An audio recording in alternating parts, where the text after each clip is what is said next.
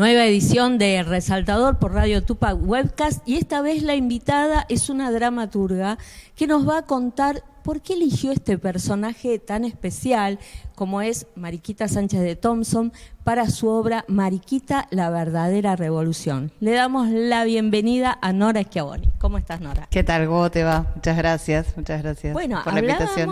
antes de, de comenzar de este personaje, ¿no? Que realmente fue una, una gran mujer y una de, yo diría, de, las primeras feministas de, la época de antes de la independencia. Sí, de 1800. claro, y que ayudó encima a todo lo que tiene que ver con la independencia. Sí. ¿Cómo llegó Mariquita a tu vida? Mira, eh, Mariquita llega junto con otro montón de mujeres como Julieta Lanteri, Macacha Güemes, Juana Manso. Eh, a través de un proyecto que presentamos para el Bicentenario en el 2010 a la televisión pública y que, bueno, no se realizó, digamos. Fueron 13 capítulos sobre 13 mujeres de la historia argentina y quedó ahí. Eh, a mí me, me conmocionó mucho y me impactó mucho enterarme de que Mariquita no era ese personaje que nos habían contado de de la señora que hacía lindas tertulias y ponía bien la mesa y no sé, se no, hacía no, lindos escones. y donde se cantó el himno, que en realidad es lo que sabe todo el mundo. De hecho, Mariquita ah, se cantó el himno en su casa, en su casa, bueno. Eh, y así como ella también, bueno, Julieta Lanteri, que fue la primera mujer que votó. Digamos, es como que me, impactó mucho eh, haciendo ese proyecto enterarme que nos habían negado una historia, ¿no? Que nos habían negado a las mujeres de la historia, precisamente. Claro. Y que nos habían contado una historia que es mentira. claro, bueno, también no, no tuvimos la gran dimensión de la revolución que significaba cantar el himno nacional, ¿no? Que, que se impusiera esa canción como himno. Sí, eso, sí, sí, pero digamos como que siempre a Mariquita nos la presentaron como un personaje adorno, ¿no? Como que bueno, qué sé yo, lo importante es que bueno, la revolución, ¿no? Frenchy Beruti, las escarapelas, toda sí, era una anécdota que se y, Y Mariquita estaba por ahí. Por eso digo que, no, no tomamos esa dimensión de ella. Claro, claro, y cuando, bueno, yo descubro la verdadera historia de ella, que a los 14 años ella se revela al padre, siendo una de las familias más importantes de la colonia, ¿no? De, Buenos Aires. Era como, bueno, peso pesado. Y se, y se niega a casarse con, con, con Del Arco, que es el, el, candidato que le había puesto el padre, sabiendo que se había comprometido ya con Martín. Y habiendo mandado a Martín a Cádiz a través de su, su contacto con el virrey del Pino, porque obviamente era el comerciante más importante de Buenos Aires. Y bueno, después de cuatro años logran hacer eh, el primer juicio. Yo no sé si es el primero, pero sí es el más resonante. Claro. Eh, el juicio de disenso del Virreinato del Río de la Plata. Que es, o sea, porque en aquella época no te podías casar sin el consentimiento de tus padres. Por unas, por una cédula del rey, ¿no? La, la, real pragmática no podías sin, sin la autorización de tus padres. Pero tampoco podían casarte si vos te decías que no querías. O sea, tampoco te podían casar a la fuerza. A la fuerza.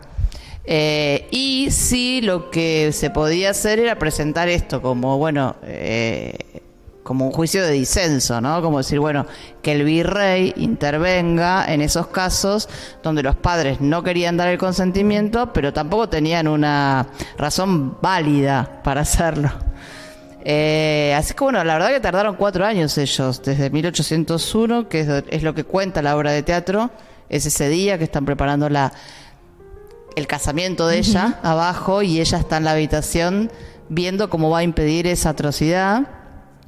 Eh, de lo que cuenta la obra, que es en 1801, realmente ellos llegan, logran casarse en 1805 y, para eh, vos plantear la obra, digamos, en el día en que comienza la verdadera revolución de Mariquita este, en su vida, eh, planteaste esto de no hacerlo unipersonal, sino de poner otro personaje que le sirva a ella como de, de pared, de interlocutora, de todo, ¿no? Sí, de interlocutora y también son todas mujeres, que bueno, que también está elegido a propósito, digamos, salvo, bueno, el emisario del virrey, que es el que llega con la salvación. pero me parecía que estaba bueno también que, porque ella podía como confrontar a los diferentes estratos sociales y a las diferentes Claro. situaciones de las mujeres que se presentan en la obra desde el patriarcado, sobre todo con la madre, Claro. ¿no? Sobre todo con la madre que es la que mantiene eh, toda la, bueno, mantiene la decisión del padre y mantiene el statu quo de lo que debería, lo que tenía que hacer. La amiga que por un lado la comprende, pero por otro lado dice no podemos hacer nada, o sea, no tiene la valentía de afrontar las consecuencias, ¿no? Porque tampoco nos han contado que Mariquita estuvo en la casa de ejercicios espirituales. Cuatro O sea, años. no sé si cuatro, no estuvo tanto tiempo porque al año de que ella la ponen en la, la casa de ejercicios espirituales, que era una especie de lugar donde iban las mujeres descarriadas, el padre muere. Claro. Y cuando muere ella sale eh, para hacerse, para cuidar a la madre y que esto que lo otro, pero estuvo un tiempo. Hasta que él le torció digamos, el brazo a la pensar, madre. es como pensar en Juanita Viale, ¿entendés? Porque era como la familia más poderosa. Claro. Y eh, la, la ponen en, viste, en un lugar donde iban las supuestamente las mujeres que estaban locas, las viudas que estaban deprimidas, o las, o las mujeres que los hombres decían que, que las habían engañado, ¿no?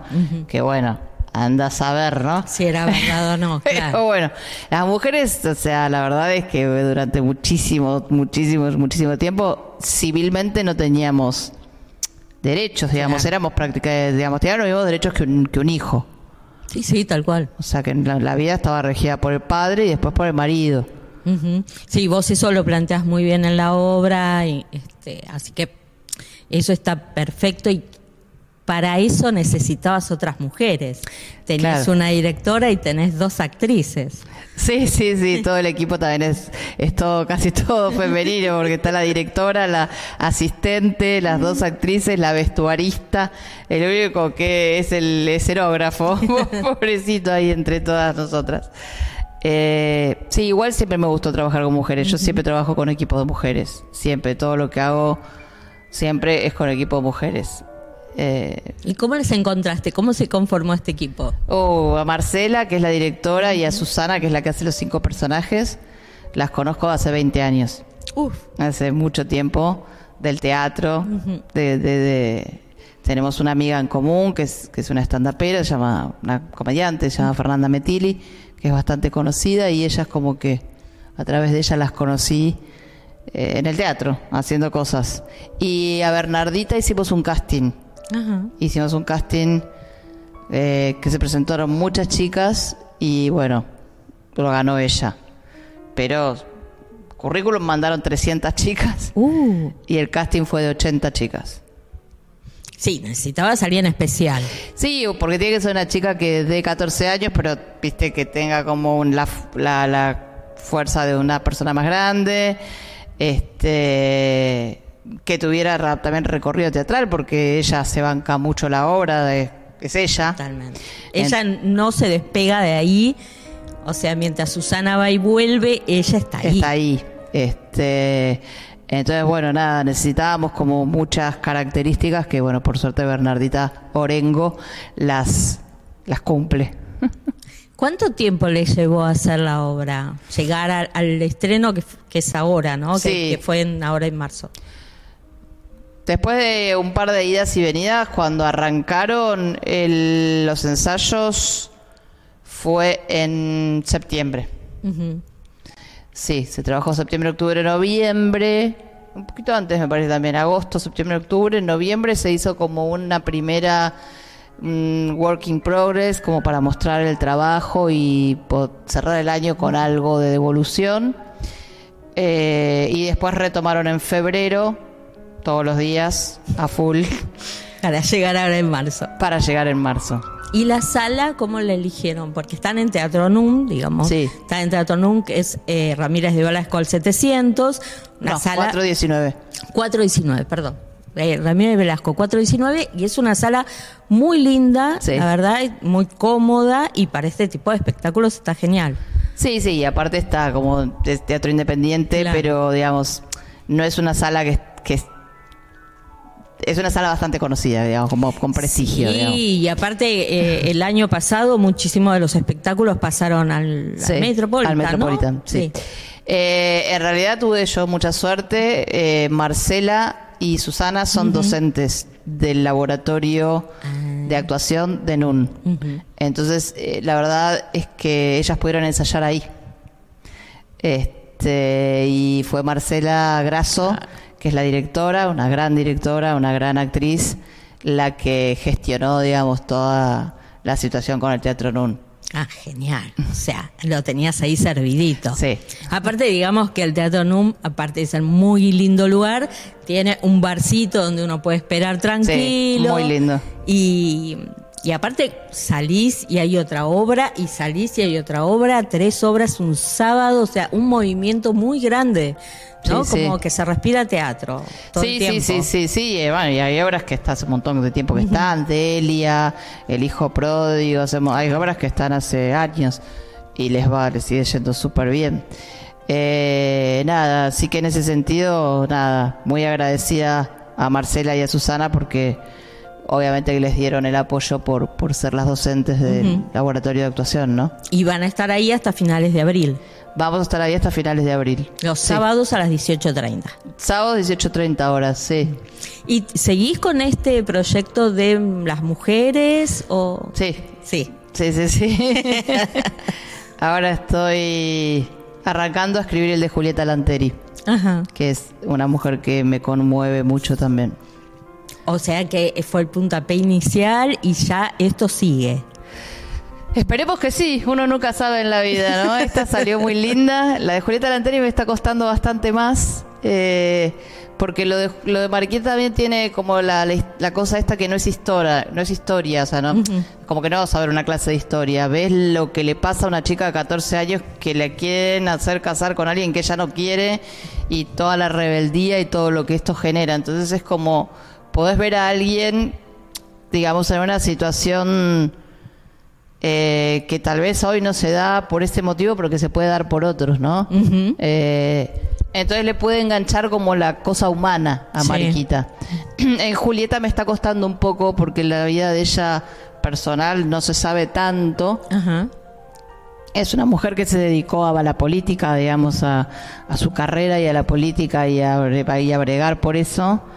Pero bueno, nada, está me está costando entrarle a la humanidad de ella.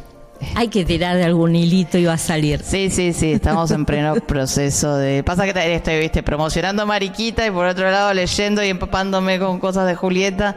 Pero bueno, es un trabajo divertido que yo elijo hacer, así que Es lo principal. obvio. Es lo principal. Bueno, te vamos a tener de nuevo con la, eh, la historia de Julieta Lanteri, que va a ser tan apasionante como la de Mariquita. Ojalá sí, la verdad que la, la historia de Julieta es apasionante y es increíble que no se la conozca. Totalmente. Pero mientras tanto, como vos dijiste, estamos promocionando Mariquita, la verdadera revolución. No se la pierdan. Teatro NUN, 18.30 los sábados. Estamos en Ramírez de Velasco 419 Sí. y tenemos dos actrices que nos van a dar un gran show y Sí, también sí. una gran historia detrás. Bueno, muchísimas gracias. Gracias. Y las entradas se sacan por alternativa teatral. Ahí está. Perfecto. Gracias, Bueno, Nora. Gracias a vos. Auspicia Sadaik, Sociedad Argentina de Autores y Compositores. La música está de fiesta.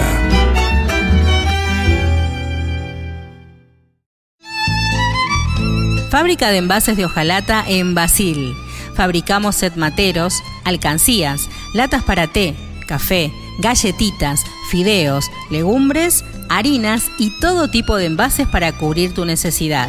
Vos elegís tu modelo, tamaño y color. Contamos con un departamento de diseño gráfico y desarrollo industrial. Envíos a todo el país. Venta mayorista y minorista. Consulta SAL 5411 5315 2580. Seguinos en nuestras redes, en Instagram y en Facebook, arroba en Latas Decoradas.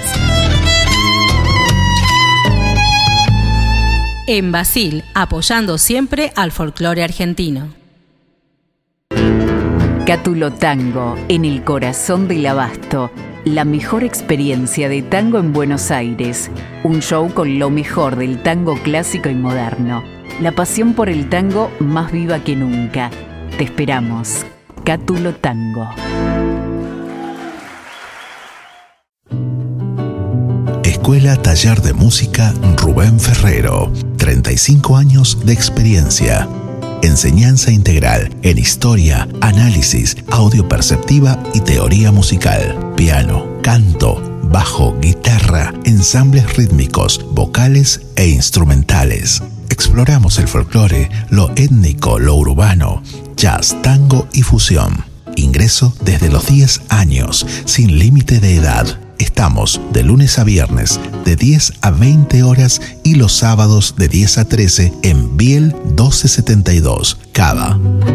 Contactanos al 15 56 40 26 28 o al 15 33 04 96 73 o ingresa a www.rubenferrero.com.ar. Te esperamos.